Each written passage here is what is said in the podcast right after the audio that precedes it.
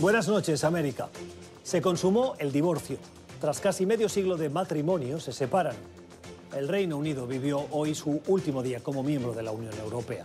Hace dos horas que oficialmente ya no forman parte del proyecto más ambicioso, difícil y que más prosperidad ha traído a los 500 millones de ciudadanos que hoy viven en el llamado viejo continente.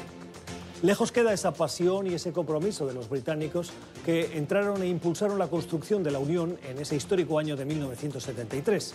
De un plumazo se va el 15% de la economía de la Unión Europea, su mayor aporte al presupuesto militar y la capital financiera internacional de Londres.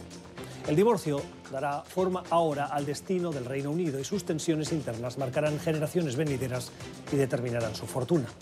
No hay duda que la decisión responde a la voluntad de la mayoría de los británicos, pero también muestra la profunda división generacional del país, en la que los jóvenes se han mostrado partidarios de continuar dentro de Europa, aunque la mayoría de votos de personas mayores se impusieron en el referéndum y las últimas elecciones.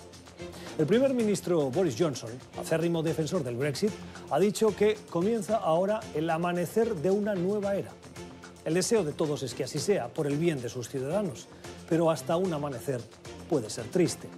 Esperemos que el ejemplo no cunda en otras naciones que podrían seguir los mismos pasos. Son las 7 en Ciudad de México, las 8 en la costa este de Estados Unidos, Bogotá y Quito, y las 10 en Montevideo, Buenos Aires y Santiago. Y esto es cuestión de poder. Bienvenidos.